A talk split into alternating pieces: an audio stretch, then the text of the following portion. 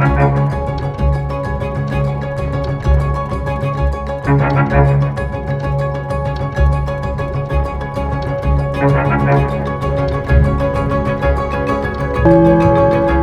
ist das erste deutsche Fernsehen mit den Tagesthemen. Heute im Studio Ingo Zamperoni und Thorsten Schröder. Guten Abend, willkommen zu den Tagesthemen. Guten Abend auch von mir. Der Wille, die Ukraine im Kampf gegen die russische Invasion zu unterstützen, ist das eine. Die Möglichkeit, konkrete Hilfe auch umzusetzen, das andere. Denn versprochene Panzer, Ausrüstung oder Munition können ja schließlich nur geliefert werden, wenn sie auch vorhanden bzw. einsatzfähig sind. Und da passen Anspruch und Realität nicht immer zusammen. Gerade bei der Munition droht die Versorgung der ukrainischen Streitkräfte eng zu werden, weil die offenbar sehr viel davon derzeit verbraucht. Aber wie läuft das mit der Produktion, etwa bei deutschen Rüstungsunternehmen, wenn der Bedarf plötzlich so stark ansteigt? Caroline Hoffmann und Sophia Stritzel. Dieses Getriebe ist hochspezialisiert. Seine Aufgabe, dafür sorgen, dass sich die Türme der Panzer Leopard 2 und Puma drehen können. Doch trotz des Krieges in der Ukraine, eine steigende Nachfrage spüren sie bei der Firma Vincorion in Wedel derzeit nicht. Und vom angekündigten Sondervermögen ist noch gar nichts angekommen. Wir hatten zu Anfang die Stimmung, dass wir gesagt haben, ey, jetzt geht's los. Toll, wieder gut zu tun. Das ist wieder in der Zwischenzeit, ich sag mal, der Realität gewichen. Naja, Großversprechen ist da und angekommen ist nichts. Für die Firma besonders problematisch, da sie ihre Produktion nicht schnell hochfahren können. Die Lieferzeiten für Material sind lang. Sie brauchen Planungssicherheit. Wir können als mittelständische Industrie nicht in Vorleistung gehen. Das ist finanziell nicht möglich. Diese Produkte, die wir herstellen, würde uns eine Kapitalbindung in Millionenhöhe bedeuten. Vielen Mittelständlern in der deutschen Rüstungsindustrie geht es derzeit wie Vincorion. Besser stehen die großen Player da wie die nordrhein-westfälische Rheinmetall. Allein die Erwartung einer besseren Auftragslage ließ die Aktienkurse steigen. Es ist ja so gewesen, dass die Aktien der börsennotierten Konzerne gestiegen sind, weil insbesondere internationale Anleger äh, gedacht haben, jetzt nach dem äh, Sondervermögen muss man dort investieren. Äh, die Mittelständler haben eher ein umgekehrtes Problem, weil unsere Banken in Deutschland vielfach nichts mit Rüstung zu tun haben wollen. Rheinmetall habe große Kredite aufgenommen, sagt das Unternehmen, und beispielsweise im Bereich der persönlichen Schutzausrüstung für Soldatinnen und Soldaten erste Aufträge aus dem Sondervermögen erhalten. Die Industrie fordert mehr konkrete Aufträge, aber die verzögern sich, auch aufgrund bürokratischer Hürden bei der Vergabe. Die Politik muss auf der einen Seite natürlich anfangen, wenn sie schnell sein will, schnell Verträge zu machen, aber sie muss vor allen Dingen sich überlegen, was sie mit dieser Rüstungsindustrie eigentlich anfangen will. Also soll die so weitermachen wie bisher? Soll sie tatsächlich in Europa damit politische Führung machen? Das heißt, es geht darum, im besten Sinne des Wortes Rüstungspolitik zu definieren. Die Bundeswehr braucht neue Panzer. Hier könnten notwendige Teile hergestellt werden, sagen sie. Unsere Herausforderung ist, dass wir für jede unserer Produkte Experten brauchen. Diese Experten müssen kontinuierlich beschäftigt werden. Wenn nicht diese Kontinuität abreißt, dann verlassen diese Experten unser Unternehmen. Sie hoffen, dass die Aufträge aus dem Sondervermögen bald kommen.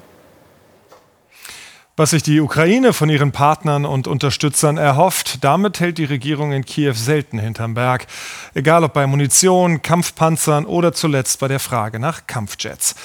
Das war auch heute nicht anders beim Treffen der sogenannten Ukraine-Kontaktgruppe in Brüssel, bei der die weitere Unterstützung koordiniert werden sollte. Dazu war extra der ukrainische Verteidigungsminister Oleksiy Resnikow angereist. Sein Wunsch sogar im Einstecktuch alles andere als versteckt. Kampfjets. Fragen dazu gleich an den deutschen Verteidigungsminister. Zuvor fasst Tobias Reckmann zusammen, was in Brüssel heute geschah. Noch hält die Verteidigung. Hier in der Region Donetsk habe man den russischen Vorstoß bislang noch abwehren können, teilt das ukrainische Militär heute mit. Doch wie lange die Ukraine die laufende Offensive der Russen bestehen kann, könnte auch vom Ausgang dieses Treffens abhängen. Die Lieferung von Leopard 2 Panzern stockt bislang, denn viele Länder, die vorher Druck gemacht haben, zögern nun. Das Verständnis beim deutschen Verteidigungsminister hält sich in Grenzen. Da ich mich ja hier auf diplomatischem Parkett bewege, würde ich sagen, wenig. Wenig Verständnis. Wenig Verständnis. Insgesamt besitzen 14 Länder in Europa Leopard 2 Kampfpanzer. Konkrete Lieferzusagen gibt es bislang aber nur aus Deutschland mit 14 Stück, Portugal mit dreien und Norwegen mit acht Panzern. Polen will auch liefern, allerdings ist noch unklar, wie viele. Auch da sieht es nicht ganz so berauschend aus, um es vorsichtig zu formulieren. Insbesondere auch wohl möglicherweise, was den Zustand und die Einsatzfähigkeit der Panzer angeht. Nächstes Problem, die Munition. Neben Ersatzteilen und Logistik sei die genauso entscheidend wie die Panzer selbst, warnt der NATO-Generalsekretär. Wir müssen mehr Munition bereitstellen und dafür unsere Produktion hochfahren und unsere Rüstungsindustrie stärken. Einerseits, um in der Lage zu sein, Munition für die Ukraine zu liefern und andererseits, um unseren eigenen Vorrat aufzufüllen. Erster Schritt, die dringend benötigte Munition für den Luftabwehrpanzer Gepard, der in der Ukraine im Einsatz ist, soll ab sofort wieder in Deutschland hergestellt werden. Und dann sind da noch die Kampfjets. Die Ukraine fordert sie vehement. Länder wie Deutschland und die USA wollen sich bislang nicht festlegen. Frankreich, Großbritannien und die Niederlande schließen eine Lieferung nicht grundsätzlich aus. Also es ist wahr, dass die Ukraine nach F-16 Kampfjets gefragt hat. Das nehmen wir sehr ernst. Das ist ein sehr komplexes Waffensystem und eines, das Zeit brauchen wird. Denn eines ist klar, Kampfflugzeuge sind wesentlich teurer als Panzer und schwieriger zu warten. Fachleute sehen vor allem aber ein strategisches Risiko, wenn es um die potenziellen Ziele geht. Sinnvoll einsetzen kann man solche Flugzeuge nur, wenn man gegen russische Flugabwehrstellungen vorgehen kann. Aber die stehen zu einem großen Teil in Russland selbst und damit wäre die Ausweitung des Konflikts programmiert. Wohl auch deswegen bemüht sich so mancher Minister heute darum, das Thema Kampfjets eher klein zu halten. Die Diskussion darüber läuft weiter. Und darüber habe ich mit dem Bundesverteidigungsminister Boris Pistorius in Brüssel vor der Sendung gesprochen. Guten Abend, Herr Pistorius. Guten Abend, Herr Zamperoni. Die Diskussion über Kampfjet-Lieferungen ist also alles andere als vom Tisch. Wird es jetzt so ähnlich wie bei den Kampfpanzern laufen? Erst ein Nein von der Bundesregierung und dann nach langem Hin und Her doch ein Ja? Das kann ich nicht absehen. Im Augenblick, das war auch heute hier sehr deutlich, steht eine andere äh, Herausforderung im Vordergrund. Und das ist schlicht die, den Luftraum über der Ukraine zu sichern. Und dazu braucht es eine funktionierende, das heißt auch mit ausreichend Munition ausgerüstete Luftverteidigung. Und die steht im Mittelpunkt. Erst wenn der Himmel über der Ukraine auch über die nächsten drei, vier Monate sicher bleibt, dann kann man über alle anderen weiteren Schritte reden. Insbesondere macht auch dann der Einsatz von Panzerverbänden richtig Sinn. Also Luft, äh, die Frage von Kampfjets steht im Augenblick nicht im Fokus, aber man wird sicherlich wieder darüber reden. Das scheint hier so zu sein. Das heißt, ausschließen wollen Sie es nicht, dass es da auch Kampfjetslieferungen geben könnte? Wir stehen als Bundesrepublik Deutschland mit den bei uns zur Verfügung stehenden Kampfjets überhaupt nicht im Fokus. Es geht um ganz andere Typen. Und von daher ist das gerade überhaupt keine Frage, mit der wir uns äh, vorrangig beschäftigen müssen. Okay, dann reden wir über die Kampfpanzer. Vor drei Wochen etwa hat Deutschland grünes Licht für die Lieferung von Leopard 2 Panzern gegeben. Von den europäischen Partnern haben bislang aber nur Portugal, Norwegen und Polen ebenfalls konkrete Zusagen gemacht. Wie bewerten Sie das? Naja, das ist äh, ein klein bisschen enttäuschend, zumal ja die Stimmen sehr laut waren und Deutschland äh, als Verhinderer dargestellt wurde. Äh, das war nicht so, das haben wir immer betont und das habe ich auch in Rammstein gesagt. Und schon in Rammstein habe ich darauf hingewiesen, dass es eben nicht so ein geschlossenes Bild gibt. Auf der einen Seite alle, die liefern wollen oder auf der anderen Seite nur Deutschland, die das, dass das verhindert. Dem war nicht so, dem ist bis heute nicht so. Jetzt kommt Bewegung rein. Wir haben inzwischen äh, bei den äh, zwei A4 äh, mindestens ein Bataillon beisammen und bei den A6ern arbeiten wir dran. Es, es, trägt sich allmählich zusammen, aber es hätte ein klein wenig schneller gehen können und ich hoffe, das nimmt jetzt noch Fahrt auf. Erwarten Sie denn da schon konkret mehr Zusagen von anderen Ländern? Ja, wir haben ja morgen das Mittagessen, zu dem ich zusammen mit Oleksiy Rezhnikow aus der Ukraine und Markus Blaszek aus Polen eingeladen habe. Dort werden wir dann sicher äh, noch mal schauen, was noch geht. Norwegen hat, wie gesagt, angekündigt äh, und einige andere sind noch in der Überlegensphase. Also ich bin guter Hoffnung, dass sich noch was bewegt. Und können Sie schon absehen, wann es die ersten deutschen Lieferungen gibt, wann die wirklich in der Ukraine eintreffen werden, Leopard 2 Panzer? Das, das, steht ziemlich sicher, Herr Zamperoni. Also die Ausbildung hat begonnen äh, der ukrainischen Soldaten und Soldatinnen in, der, in, in Munster. Und nach dem jetzigen Plan, und ich sehe nichts, was das eigentlich aufhalten könnte, werden diese Panzer in der letzten äh, Märzwoche in der Ukraine eintreffen. Aber schon eine kuriose Situation. Sie haben es angesprochen. Monatelang war ja das Mantra der Bundesregierung, keine Alleingänge, sich nicht alleine exponieren. Und wenn jetzt die einen Länder Rückzieher machen und andere nicht so liefern wie gedacht, dann droht nicht genau das einzutreten, was Deutschland gerade bei der Panzerfrage vermeiden wollte, fast alleine dazustehen? Ne, alleine stehen wir nicht da, das wäre jetzt ein falscher Eindruck. Polen ist dabei mit 14 Leopard 2A4 und die Norweger sind dabei, die Portugiesen sind dabei. Es werden einige andere noch dazustoßen. Also wir sind nicht alleine. Aber dass jetzt alle in den Startlöchern gestanden hätten und nur auf uns gewartet hätten, das war eben auch nicht so. Äh, beruhigend ist bei all dem, dass wir mit dem Leo äh, 2A, nein 1A5 äh, noch etwas in petto haben, und zwar in stattlicher Stückzahl. Da werden wir bis zum ersten Quartal 2024 unter Beteiligung vieler Länder auf drei Bataillone circa kommen, also auf eine ordentliche bis zu vier Bataillone. Damit kann man dann auch schon was anfangen. In der Summe gibt es dann einiges, was eingesetzt werden kann und das ist gut für die Ukraine. Es ist gut für die Ukraine, aber glauben Sie, es ist auch rechtzeitig für die Ukraine? Dafür spricht aktuell alles, aber auch das ist eine müßige Diskussion, weil auch für den Einsatz dieser Panzerverbände, egal ob es jetzt zwei oder drei Bataillone in den nächsten drei oder vier Monaten werden, das alles würde erst Sinn machen und vernünftig einsetzbar sein, wenn der Luftraum über der Ukraine sicher ist. Und dazu bedarf es Stärkung der Luftverteidigung und Munitionsnachlieferung in Beständigkeit.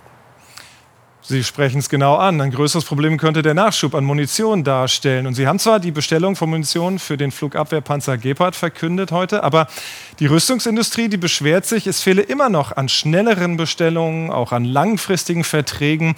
Warum hapert es dabei so?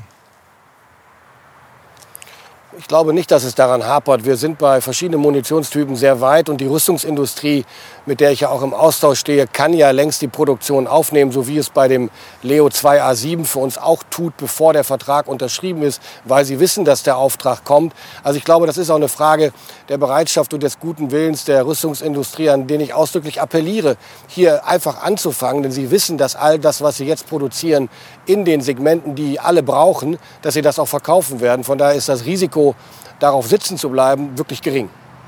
Naja, die Kritik oder zumindest diese Forderung kommt aus der Rüstungsindustrie und sie wurde auch heute wieder von Verbänden erneuert. Und auch aus dem 100 Milliarden Sondertopf für die Bundeswehr sind noch nicht sehr viele Aufträge vergeben. Und ich meine, die Zeitenwende-Rede, die ist jetzt bald ein Jahr her. Na, die Zeitenwende-Rede ist ein Jahr her. Das Sondervermögen gibt es jetzt seit einem guten halben Jahr. Äh, seitdem sind erste Aufträge erteilt und weitere werden folgen. Aber die Rüstungsindustrie weiß, was wir brauchen. Wir verhandeln gerade über die Möglichkeit von Abschlagszahlungen. Auch das wird das Thema für die Rüstungsindustrie erleichtern. Wir kommen an rechtlichen Vorgaben nicht schneller vorbei. Wir geben Gas. Das haben wir gerade gezeigt mit der Unterzeichnung der Verträge für die Produktion von Gepard-Munition wieder in Deutschland. Also es geht. Aber die Rüstungsindustrie weiß, dass wir und dass die anderen äh, Partner in der NATO und in der Europäischen Union verlässliche Kunden sind. Also kann produziert werden und abgenommen wird dann auch. Sie bemühen sich nach Kräften, haben Sie gesagt, heute vor die Lage zu kommen. Was ist denn dabei die größte Herausforderung? Also ein ganzer Strauß von Herausforderungen. Es geht zum einen um die Abläufe, die gestrafft werden müssen. Es geht darum, mit dem Parlament an einem Strang zu ziehen. Die sind sehr, sehr gutwillig und kooperativ in beiden Ausschüssen, insbesondere natürlich in dem äh, Haushaltsausschuss, aber auch die Verteidigungsausschussmitglieder sind sehr, sehr kooperativ. Das ist mir sehr, sehr wichtig zu betonen. Und wir sind auf einem richtig guten Weg, aber es braucht halt alles seine Zeit. Sie müssen konfigurieren, Sie müssen bestimmte Dinge festlegen. Das macht man nicht mal eben so. Bei der Munition ist es leichter und da werden wir jetzt auch schneller werden sagt der Bundesverteidigungsminister. Herr Pistorius, ich danke Ihnen fürs Gespräch. Sehr gerne, Herr Zamperoni. Als Anfang des 20. Jahrhunderts der amerikanische Autobauer Ford seine ersten Modelle auf den Markt brachte, kam das einer rollenden Revolution gleich. Denn durch seine Fahrzeuge wie diesem Model A wurde Autofahren für immer mehr Menschen erschwinglicher. Und es gleicht erneut einer Revolution, was seit geraumer Zeit auf diese Industrie zukommt. Das EU-Parlament hat heute das Aus für neue Verbrennermotoren in Europa ab 2035 besiegelt. Dann sollen nur noch Neuwagen verkauft werden, die keine Treibhausgase ausstoßen. Bei Ford glaubt man nun, den richtigen Gang für diesen Umbruch einzulegen mit einem umfangreichen Stellenabbau. David sei uns. Es ist schon ein wenig paradox. Ford baut in Deutschland massiv Arbeitsplätze ab. Nach der Betriebsversammlung ist die Stimmung bei den Kölner Beschäftigten aber geradezu gelöst. Viele sind positiv überrascht. Man kann zufrieden sein. Absolut. Also hat sich der Betriebsrat für uns eingesetzt. Können äh, froh sein, dass wir so einen starken Betriebsrat haben. Wir haben Zukunft. Ja, sieht gut aus. Das Positive hat überwogen. Definitiv, ja. Die Beschäftigten hatten vor allem Sorge vor betriebsbedingten Kündigungen. Diese wurde heute verkündet, soll es hier in den kommenden zehn Jahren nicht geben. Mitarbeiter wie Ingenieur Kai Müller haben zunächst einmal einen sicheren Job. Wir sind alle unterm Strich froh. Natürlich gibt es Abstriche. Ähm, ich bin, bin, aus dem Bereich äh, Produktentwicklung. Da werden viele Stellen wegfallen. Sozial verträglich, aber es ist natürlich trotzdem äh, schwierig zu sehen, 2300 Stellen sollen in Deutschland in den kommenden Jahren abgebaut werden, beispielsweise durch Frühverrentung. Fast drei Viertel davon in der Produktentwicklung, der Rest in der Verwaltung. Unternehmensführung und Betriebsrat verkünden die Entscheidung gemeinsam. Ford müsse schlanker werden, so das Unternehmen. Okay. Steigende Kosten, ein Gesamtmarkt, der deutlich äh, niedriger ist, als wir uns das ursprünglich vorgestellt hatten und äh, natürlich auch der, die Entwicklung zur Elektromobilität, die deutlich schneller voranschreitet, voranschreitet in Europa, als wir uns das äh, vorgestellt haben. Die Produktion von Elektroautos gilt als weniger komplex, braucht daher nicht so viele Arbeitskräfte. Automobilexperte Stefan Bratze sagt, Ford habe selbst Fehler gemacht, auch im Vergleich zu anderen Autobauern.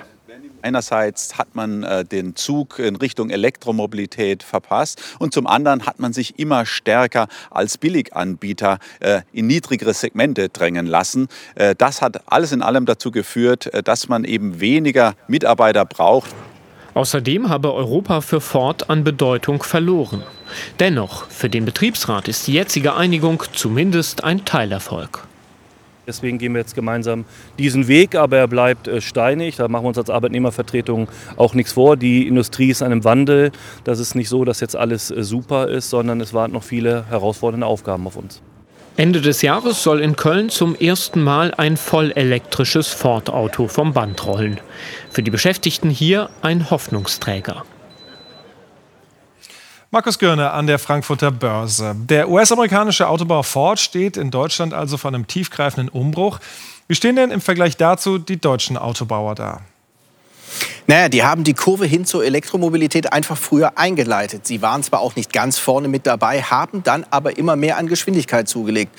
Und heute haben BMW, Mercedes und Volkswagen viele E-Autos im Angebot und gleichzeitig investieren sie viel in die Digitalisierung ihrer Werke und alles rund um die E-Mobilität, Batterien zum Beispiel und Forschung.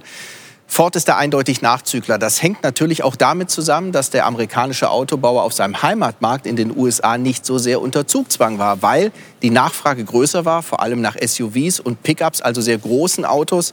Und da hat die E-Mobilität jetzt noch nicht so eine große Rolle gespielt.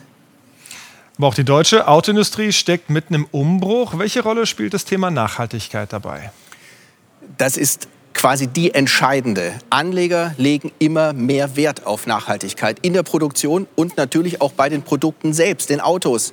Nimmt ein Hersteller das nicht ernst, dann droht der Abzug von Geld. Und das kann sich schlicht kein Hersteller mehr leisten. Die Autobauer müssen attraktiv sein für Anleger. Schlägt ein Hersteller den Weg zu mehr Nachhaltigkeit aber konsequent ein, dann winken sogar Geldzuflüsse. Kapital kann also sehr viel Druck erzeugen, wenn es um Nachhaltigkeit und auch um Wettbewerbsfähigkeit geht. Heute sind viele Hersteller weit vorne in diesem Prozess, der aber immer noch weiter andauert und der auch noch viel mehr Geld braucht.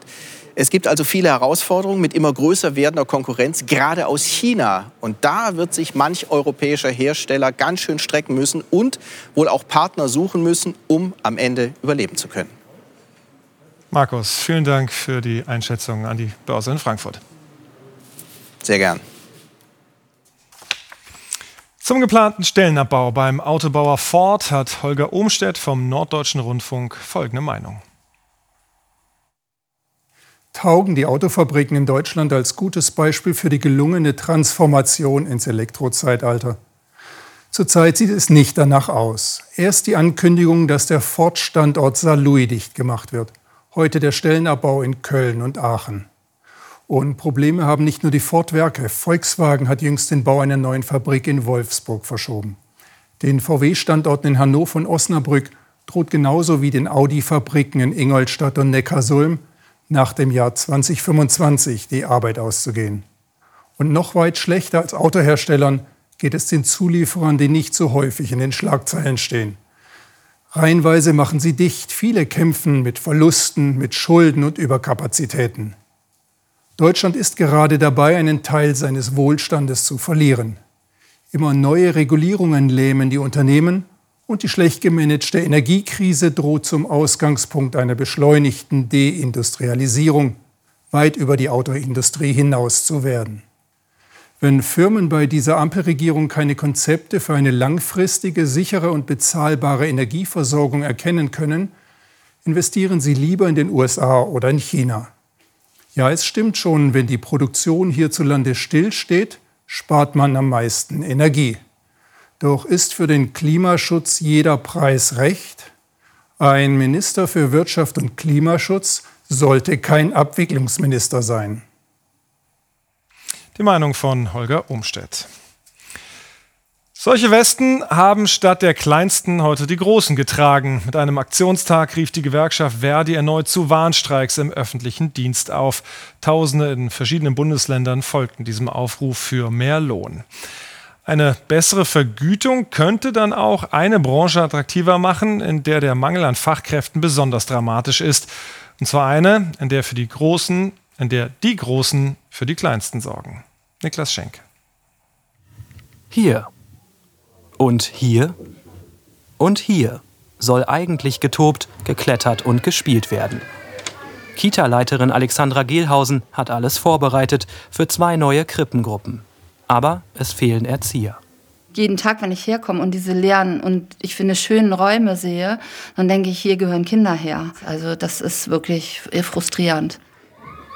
Fast 100 Kinder betreut die Kita Diekmoorweg in Hamburg. Für 18 weitere wäre Platz. Dafür bräuchten sie aber vier neue Erzieher. Seit einem Jahr sucht Leiterin Alexandra Gehlhausen schon, auch in den sozialen Netzwerken. Wir haben immer gedacht, das liegt an uns. Was können wir noch machen? Wo finden wir die Leute? Aber ich glaube, es gibt die Leute einfach nicht. Dabei werden neue Kita-Plätze überall dringend gebraucht. Wer hier schon einen hat, nicht mehr auf der Warteliste steht, kann sich glücklich schätzen, wie der Vater von Minna ist schon ein großer Druck. Man macht sich erst gar keine Vorstellung, dass man quasi mit Geburt den Kita-Platz anmelden muss.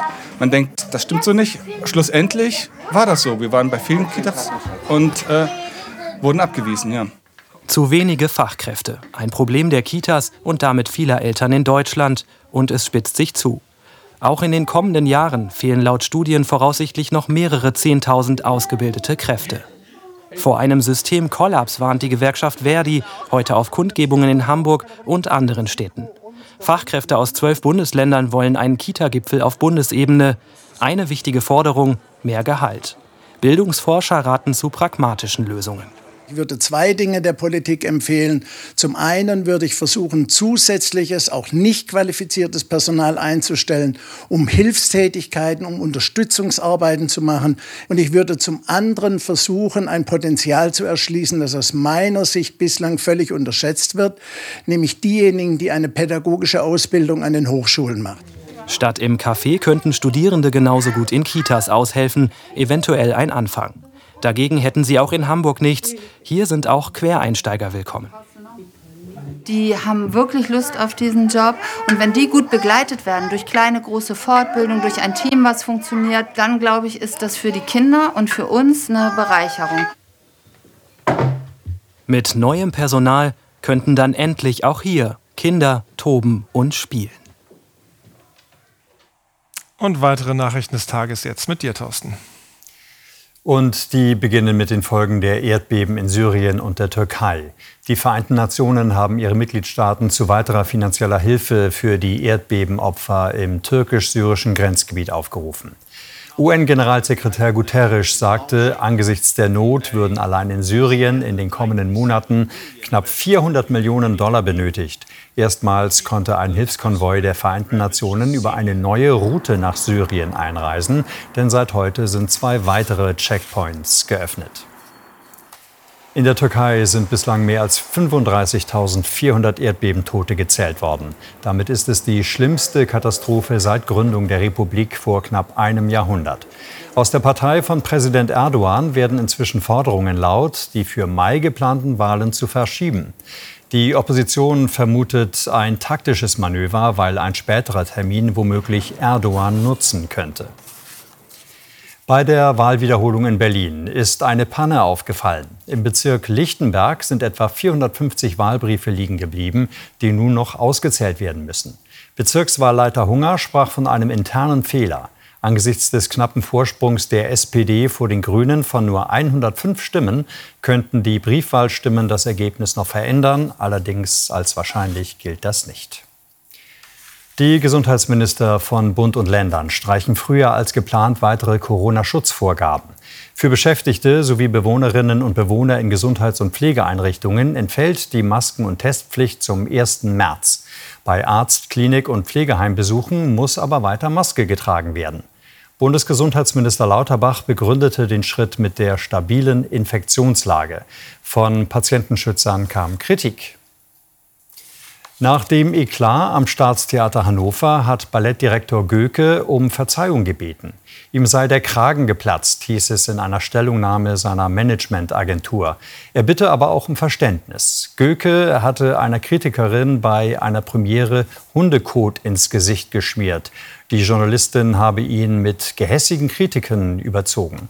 Wiebke Hüster, die für die FAZ schreibt, erstattete Anzeige. Die Oper suspendierte Göke und erteilte ihm Hausverbot. Weltweit haben Tausende von Menschen, wie hier in Berlin, gegen Gewalt an Frauen und Mädchen protestiert. Anlass der Tanzdemonstration ist der weltweite Aktionstag One Billion Rising, zu Deutsch eine Milliarde erhebt sich. Jede dritte Frau weltweit wurde bereits Opfer von Gewalt, wurde geschlagen oder vergewaltigt. Seit 2012 läuft die Kampagne jedes Jahr am Valentinstag. Wenn keine Narren auf der Welt wären, was wäre dann die Welt? fragte sich schon Johann Wolfgang von Goethe. Was vermuten lässt, dass ihm die vergangenen Pandemiejahre, in denen gar nicht oder kaum Jeck gefeiert werden konnte, auch schwer gefallen wären. So wie vielen in den traditionellen Karnevals-, Fastnachts- und Faschingsregionen. In diesem Jahr fliegen Kamelle aber wieder ohne Einschränkungen, allerdings mit neuen Sicherheitskonzepten und die sind nicht Corona-bedingt. Sandra Bieger war mittendrin im rheinland-pfälzischen Mülheim-Kerlich und hat sich angesehen, wie man dort mit den neuen Regeln umgeht. Cornelia Punstein schwelgt in Erinnerung. Die 59-Jährige ist seit 22 Jahren beim Möhnenclub Mülheim dabei, ein reiner Frauenfastnachtsverein. Schon lange sitzt sie im Vorstand. Und alle Farben vergessen. Nein, es ist halt einfach schön. Ne? Der bevorstehende Möhnenumzug an Altweiberfastnacht in Mülheim-Kerlich ist für sie einer der Höhepunkte des Jahres. Man sieht die Straßen, man sieht die Leute, man sieht, dass sie feiern. Es ist einfach Karneval. Der Umzug an Altweiberfastnacht zieht traditionell auch tausende Närrinnen und Narren von außerhalb an. Die Möhnen arbeiten fast das ganze Jahr auf das Spektakel hin. Cornelia Punstein sagt, Sicherheit sei in ihrem Verein schon immer groß geschrieben worden. Vor der Gesetzesnovelle sei die Situation für sie und ihre Mitstreiterinnen allerdings leichter gewesen. Es wurde einfach gefeiert. Da wurde nicht gefragt, wer ist wo, was, wie oder ist da jetzt ein Auto in der Nähe oder sonst was. Doch jetzt ist die Lage eine andere. Es gibt das neue Sicherheitsgesetz. Die Organisatoren müssen sich auf verschiedene Szenarien einstellen, von Wetterkatastrophen bis hin zu Amokfahrten.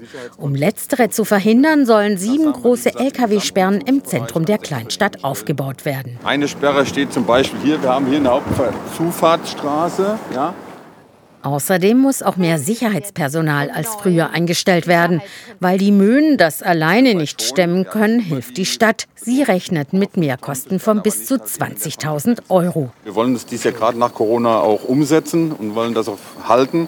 Aber wie gesagt, der, ähm, der Aufwand ist enorm und den müssen wir danach auch noch mal analysieren.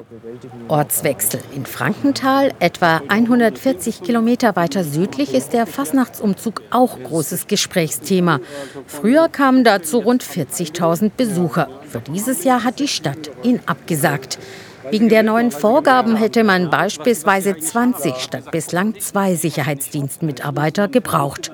Und weil allein in der Region mehr als 15 der größten Umzüge abgesagt wurden, befürchtete Frankenthal regelrecht überrannt zu werden. Das heißt, man hätte davon ausgehen müssen, dass wir auch hier doch äh, sehr viele Besucherinnen und Besucher mehr als in der Vergangenheit gehabt hätten. Und dann wäre auch da möglicherweise ein zusätzliches Sicherheitsrisiko auf uns zugekommen. Auch ohne Umzug trainieren die Garden des Frankenthaler Karnevalvereins fleißig weiter. Das gestreckte Bein.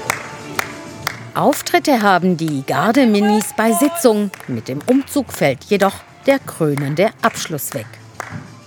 Für die ist es halt auch was. Die dürfen da noch mal rumlaufen. Die sehen zusätzlich noch mal irgendwie Freunde, Schulfreunde, die sie dann äh, ja sonst vielleicht bei den Veranstaltungen nicht sehen. Den können sie zuwinken, denen können sie auch extra noch mal was hinwerfen. Dass die Politik auf Terroranschläge und Amokfahrten reagiert, verstehen sie hier. Genervt sind sie trotzdem. Eigentlich bin ich sauer auf die Menschen, die das Ganze ausgelöst haben, diese ganzen Überlegungen. Wir sind ja mit der äh, Stadt im Gespräch, dass wir auch ähm, für nächstes Jahr eine neue Planung gemeinsam auf den Weg bringen, dass wir vielleicht den Umzug dann endlich nächstes Jahr wieder machen können. In Mülheim-Kerlich sind die Organisatoren froh, dass es nach der Corona-Pause hier dieses Jahr an Altweiberfastnacht wieder Hellau heißt. Und zum Schluss noch dies. In Margate im Südosten Englands ist ein neues Kunstwerk von Graffiti-Star Banksy aufgetaucht. Pünktlich zum heutigen Valentinstag widmet auch er sich dem Thema häusliche Gewalt. Unter dem Namen Valentine's Day Mascara zeigt es eine im Stil der 1950er Jahre gekleidete Hausfrau mit geschwollenem Auge und fehlendem Zahn, die ihren Partner in eine echte, an der Häuserwand lehnende Gefriertruhe schiebt. Diese Gefriertruhe wiederum wurde nach einer Weile entfernt, aber vielleicht war das ja auch Teil der Inszenierung. Aufmerksamkeit erregt hat's auf jeden Fall. Und wir widmen uns sehr aufmerksam jetzt dem Wetter. Bitte sehr, Claudia. Ja, Ingo, wir hatten ja eben schon Bilder von allen, die jetzt wahrscheinlich am Donnerstag feiern werden. Und da ist diesmal wohl der Wettergott dem Fasnacht, Fastelovend oder Fasching recht gut gewogen. Denn wenn es jetzt losgeht am Donnerstag, auch mit dem Straßenkarneval, dann wird es für die meisten noch trocken sein mit sonnigen Abschnitten, bevor dann im Laufe des Nachmittags aus Nordwesten Schauer kommen. Ist ja nicht nur am Rhein ein ganz großes Thema, aber dort natürlich vor allem. Dazu dann da Höchsttemperaturen von 6 bis 8 Grad also im Laufe des Donnerstags kommen Tiefdruckausläufer, die bringen etwas Regen. Der hält sich auch am Freitag, aber Donnerstag ist es für die meisten im Süden und vor allen Dingen Südwesten und Westen noch lange Zeit trocken. Ja, wir liegen im Moment die ganze Zeit unter Hochdruckeinfluss. Deswegen für viele doch so eine Hochnebelsuppe. Dieses Hoch aber das wird jetzt langsam nach Osten abgedrängt und dann kommen Tiefdruckgebiete aus Westen und die bringen jetzt, weil sich die Luftmassen gegen den Uhrzeigersinn ums Tief drehen, auch recht warme Luft zu uns.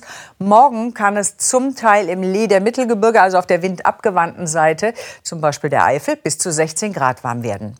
In der Nacht haben wir es erst einmal noch mit so ein paar Nebelfeldern zu tun, Richtung Rheingraben und Donau breiten die sich auch wieder aus. Auch im Norden gibt es dichteren Nebel, dazwischen aber morgen im Laufe des Tages viel Sonnenschein vom südlichen südlichen Niedersachsen, Nordrhein-Westfalen rüber bis in die Lausitz. Auch am Nachmittag Richtung Ostsee dichte Nebelfelder, wahrscheinlich die Donau entlang und im Rheingraben. Sonst ist die Sonne häufiger dabei. Die Temperaturen gehen dann in der Nacht auch zurück auf Werte von meist plus 4 bis minus 6 Grad direkt am Alpenrand. In den mittleren Höhenlagen und Höhenlagen, da wird es sogar eher etwas milder sein. Und morgen Nachmittag erreichen wir dann Höchsttemperaturen von gerade mal 0 Grad an der niederen Donau. Wenn sich der Nebel gar nicht auflöst, verbreitet sind es aber eher 6 bis örtlich sogar 16 Grad, 14 Grad Richtung Mark. Markgräfler Land. Donnerstag kommen dann im Laufe des Tages dichte Wolken mit Regen herein. 7 bis 15 Grad. Freitag häufig nass, dazu stürmisch vor allen Dingen im Norden und nicht mehr ganz so viel sonnige Abschnitte. Claudia, vielen Dank für diese Aussichten. Soweit die Tagesthemen für heute. Hier im ersten folgt jetzt ein Weltspiegel extra zum schweren Erdbeben in Syrien und der Türkei und direkt anschließend dann Maischberger. Und die nächsten Nachrichten gibt es dann von der Tagesschau um 0.25 Uhr. Wir sagen Tschüss, Tschüss und bis morgen Abend. Bleiben Sie zuversichtlich.